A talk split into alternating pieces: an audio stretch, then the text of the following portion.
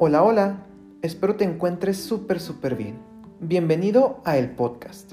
Yo soy Jorge y cada lunes estaré aquí contigo, compartiendo información y opiniones que pueden ser de mucha ayuda para ti.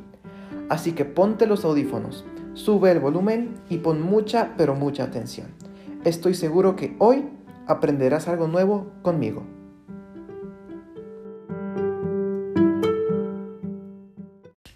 Como ya saben, ayer fue mi cumpleaños. Bueno, realmente es pasado mañana, pero ustedes me están escuchando el lunes. Entonces, pues fue ayer. Y hoy vamos a tratar de explicar el narcisismo. El término narcisismo viene del mito griego de Narciso, que se consideraba a sí mismo muy hermoso y se pasaba toda la vida viéndose en el espejo.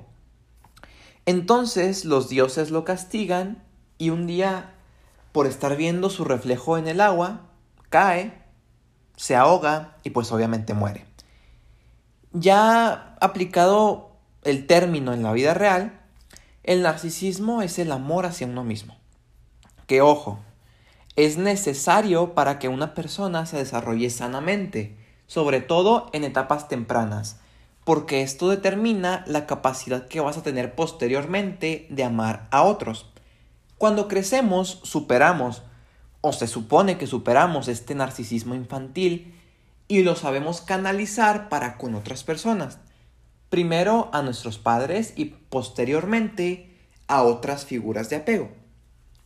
Entonces, a muy grosso modo, eso es el narcisismo. Pero hoy vamos a hablar del narcisismo que ya se vuelve un problema. O como lo vamos a llamar hoy, el narcisismo patológico. Estos casos donde la persona cree que el mundo gira a su alrededor, tiene una nula habilidad de generar empatía y quiere, y además de querer, demanda que sus necesidades sean satisfechas, sin importar el costo que para otros puede representar. Todo para ellos. Te manipulan con culpas, te chantajean, no pueden sentir, no saben lo que es sentir el amor incondicional. Por lo tanto, te pueden abandonar si dejas de ser útil para ellos o para sus intereses y no van a sentir ningún remordimiento. Por supuesto que al dejarte te van a culpar porque no supiste valorar y no supiste venerar su grandeza y su generosidad al darte un poquito de su tiempo. Son personas muy intolerantes. Muchas veces están extremadamente apegadas a su imagen corporal no pueden permitirse verse mal. Y no pueden permitir, por supuesto, tener equivocaciones. Y es bien interesante porque no es que el narcisista em, no le interesen los demás. No es como que él sepa que los demás también valen, pero él decide que le importa un cacahuate. No, es que simplemente no los ve. O sea, para él es natural y obvio que nadie tiene otros intereses mayores y diferentes a los de él. O sea, ¿por qué si yo soy tan fantástico y tan maravilloso, alguien querría algo diferente a lo que yo busco? ¿Saben cómo? Ni siquiera es que sea una mala persona, porque el malo dice, yo sé que los demás valen y yo sé que los demás sienten, pero de todos modos los voy a aplastar. El narcisista va a pasar sobre ti y ni siquiera se va a dar cuenta que te está haciendo daño. Y si te llegaras a quejar, te va a preguntar de qué te quejas. Si te está bendiciendo con ponerte su pie encima. Y de pronto nos preguntamos de dónde viene ese narcisismo patológico, que no es propiamente un trastorno de la personalidad. Y hay dos teorías eh, principalmente. La clásica, que dice que el narcisista proviene de padres narcisistas, donde lo que se veía en el entorno familiar eran el abuso y el abandono emocional, por lo que el niño se crea un estilo de apego muy inseguro y autodefensivo, donde el diálogo interno es que si de todos modos nadie me quiere, pues entonces con que yo me quiera solo, basta. Y no se aprendió a dar amor a otros porque pues cada quien estaba trabajando para lo suyo nomás y nada más se preocupaban por sí mismos. En pocas palabras, si tus papás no te pelaron, puede ser la causante de tu narcisismo. Que ellos eran también, obviamente, narcisistas. Y está entonces la segunda teoría, que es la más nueva y es muy muy interesante. Hace unos años, en el 2013, se publica en el Journal of Psychiatric Research un estudio liderado por el doctor Stefan Ropke. Él es director del Departamento de Psiquiatría del Hospital Universitario de La Charité en Alemania. Y se encontró una correlación eh, entre el adelgazamiento en la capa de materia gris, en la zona del cerebro que es responsable de la compasión y el trastorno narcisista.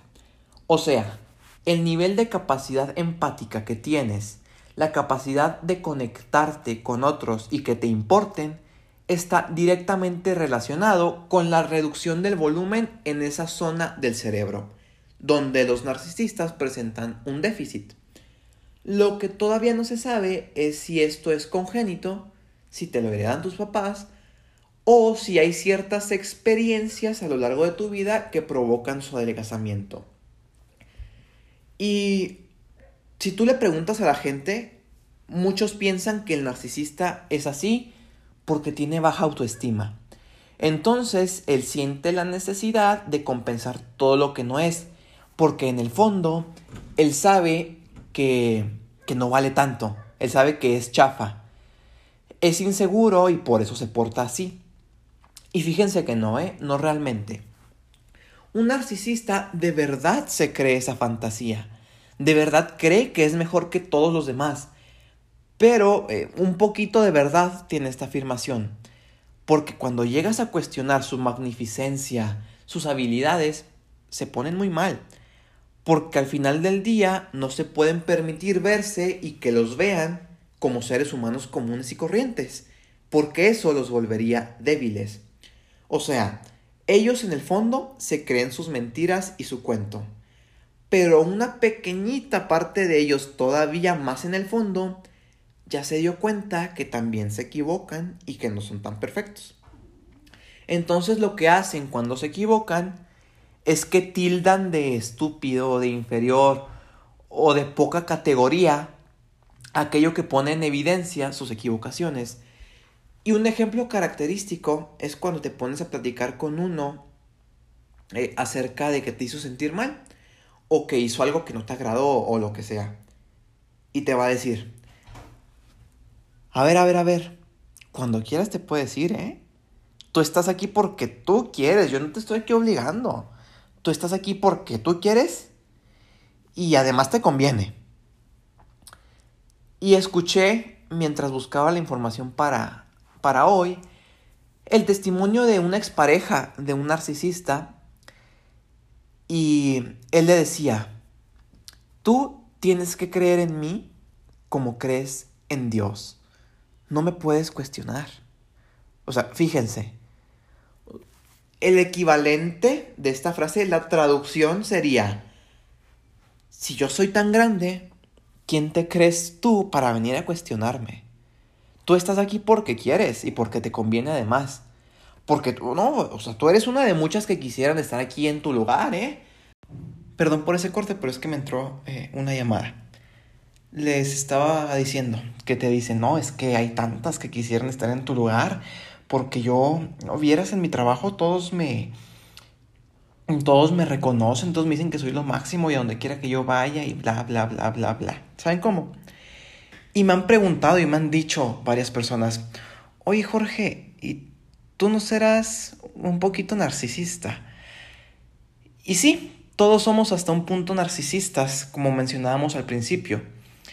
Y hay otro estudio que muestra que las personas que hacemos contenido, los que están más presentes en los medios, que son de cierta forma un poquito más públicas que las demás, tienden a tener índices más altos de narcisismo, lo que no quiere decir que seamos narcisistas patológicos. Entonces, ¿cuándo es un problema? ¿Cómo identificas a alguien que es narcisista para mal? Porque, corríjanme si me equivoco, casi todos pensamos que somos lo máximo. Excepto, por supuesto, quien tiene la autoestima dañada, que ya se va al polo contrario. que esas personas también dentro de su baja autoestima muestran algo de soberbia también. Porque dicen, no, yo sé más que todos los demás. Y aunque todos me digan lo que valgo, yo sé que en realidad valgo menos. Porque yo sé que tengo la razón y yo sé más que ellos. Es muy parecido al narcisista, pero es al polo opuesto. Un egocentrista es diferente a un narcisista porque aunque el egocentrista está enfocado hacia sí mismo, no pierde la capacidad de empatizar con los demás en algún momento dado. Sabe que los demás valen, aunque prefiere darse prioridad, pero sabe que en algún punto va a tener que ceder. Un narcisista no entiende por qué debería ceder. Un ejemplo muy fácil de entender. Eh, se está organizando una reunión con unos amigos, nos vamos a juntar a comer en una casa. Entonces todos platicaron y llegaron a la conclusión que se les antoja comer alitas. Pero llego yo y les digo que qué tal si pedimos pizza. No, pero a todos se les antojan alitas. Sí, sí, bueno, pero ¿de qué vamos a pedir la pizza? No, es que ya te dije que no vamos a pedir pizza. Ya dijimos que alitas.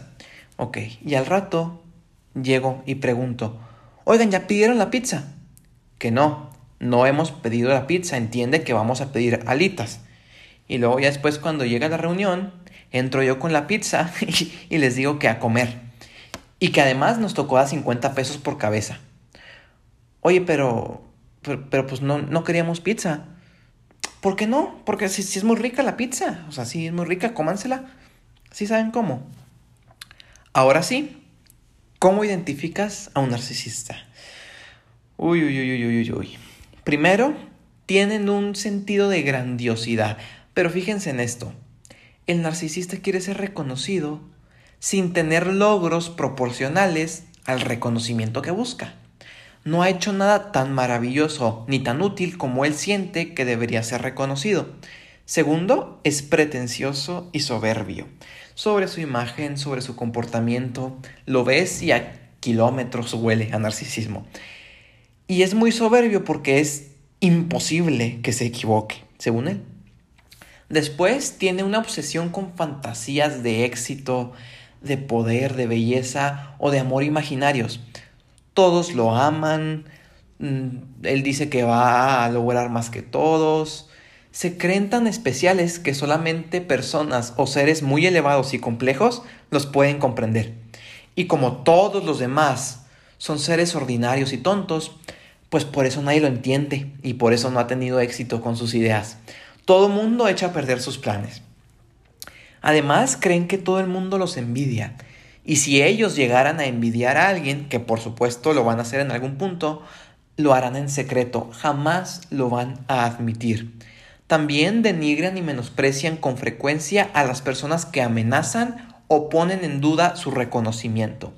Son los típicos que van al doctor y dicen, no, este menso no sabe nada si yo estoy perfectamente bien. Dicen y hacen cosas para hacerte sentir menos inteligente o que tus logros eh, son menores o insignificantes. Estos ejemplos valen, valen oro, ¿eh? porque son muy reales. Cuando te dicen, mira, eh, si lo hiciste muy bien, no eres tan burra después de todo. O, mm, sí, sí, sí, eh, tu idea está, está buena, pero es que hay cosas que no entiendes, hay cosas que están más allá de tu, de tu entendimiento, no es tan fácil. Sobre todo cuando das una idea o alternativas mejores y más rápidas que las de él. Te da explicaciones matadoras y mareadoras para explicarte las razones de lo que hace, siempre usando su propia lógica. Porque aparte tiene una lógica que nadie más tiene y que ni, que siquiera la misma lógica entiende. ¿Sí saben cómo? E, ejemplo, yo creo que este ejemplo es mi favorito, ¿eh?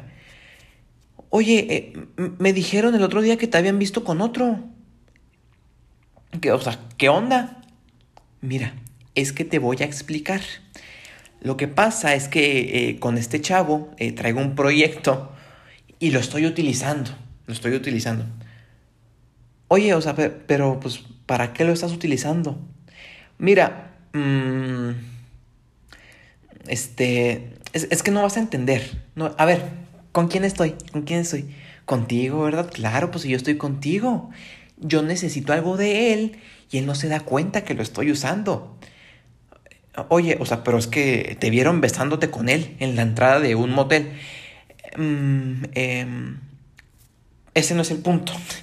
Eh, yo obtengo lo que necesito y lo voy a desechar. Ya sabes cómo soy. Ya, mira, ya después te voy a explicar para que me entiendas.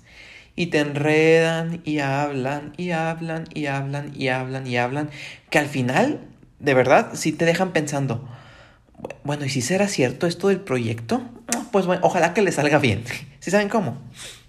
Siguiente punto. Carecen de empatía y se mantienen alejados de cualquier interacción emocional. No es que no le importen las necesidades de los otros, es que simplemente para ellos los demás no existen. Quieren proyectar frialdad y autonomía porque si demuestran sus emociones van a ser afectados por lo que les sucede y no se lo pueden permitir. Si sale algún tema emotivo, cambian la conversación y niegan rotundamente sus emociones. Como el clásico, oye, este, te noto enojado, ¿estás enojado? No, por supuesto que no estoy enojado. Lo que pasa es que, lo que pasa es que como eres un irresponsable mequetrefe, bla, bla, bla, bla, bla, es que me, me haces, más que me ponga así, pero no, no estoy enojado. O sea, te niegan descaradamente lo que estás viendo. Y además te suben al cielo y después te van a aventar. Porque como necesitan a alguien que esté al nivel que ellos creen que tienen, al vincularse contigo te van a ver perfecto. Y por perfecto ellos entienden que estés de acuerdo con todo lo que ellos dicen y piensan. Pero evidentemente ni tú ni él son perfectos. Pero mucho antes de descubrir que él no es perfecto, lo va a descubrir en ti. Y cuando descubra que no eres perfecto o perfecta, que por perfecto él entiende que estés de acuerdo con él en todo, se va a dar cuenta de que no es así y te vas a caer del pedestal en el que te tenía te vas a caer del pedestal hasta lo más profundo del asco, del desprecio y la decepción de su parte. Y te va a decir, ¿sabes qué? Pensé que eras más inteligente, más fuerte, pensé que eras mejor. Qué lástima, pero ya vi que no. Entonces, pues, me voy. Y eso sí es decente, ¿eh? Porque hay unos que te dicen que te vayas tú. Pero bueno.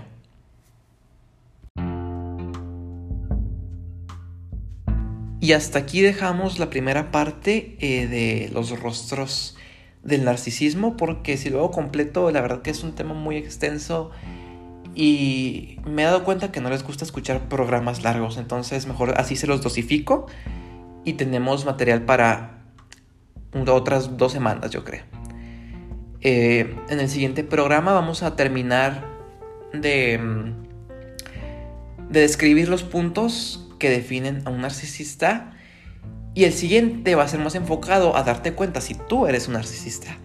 Y vamos a hacer un test que por supuesto todos los tests que hacemos aquí tienen em, evidencia científica, están respaldados. Es un test como de 40 preguntitas que nos va a decir si tenemos tendencia o no hacia el narcisismo. Y bueno, pues yo los espero aquí el lunes de la próxima semana. Ya saben que pues yo soy Jorge Medina Regalado. Este fue el podcast y nos estamos escuchando.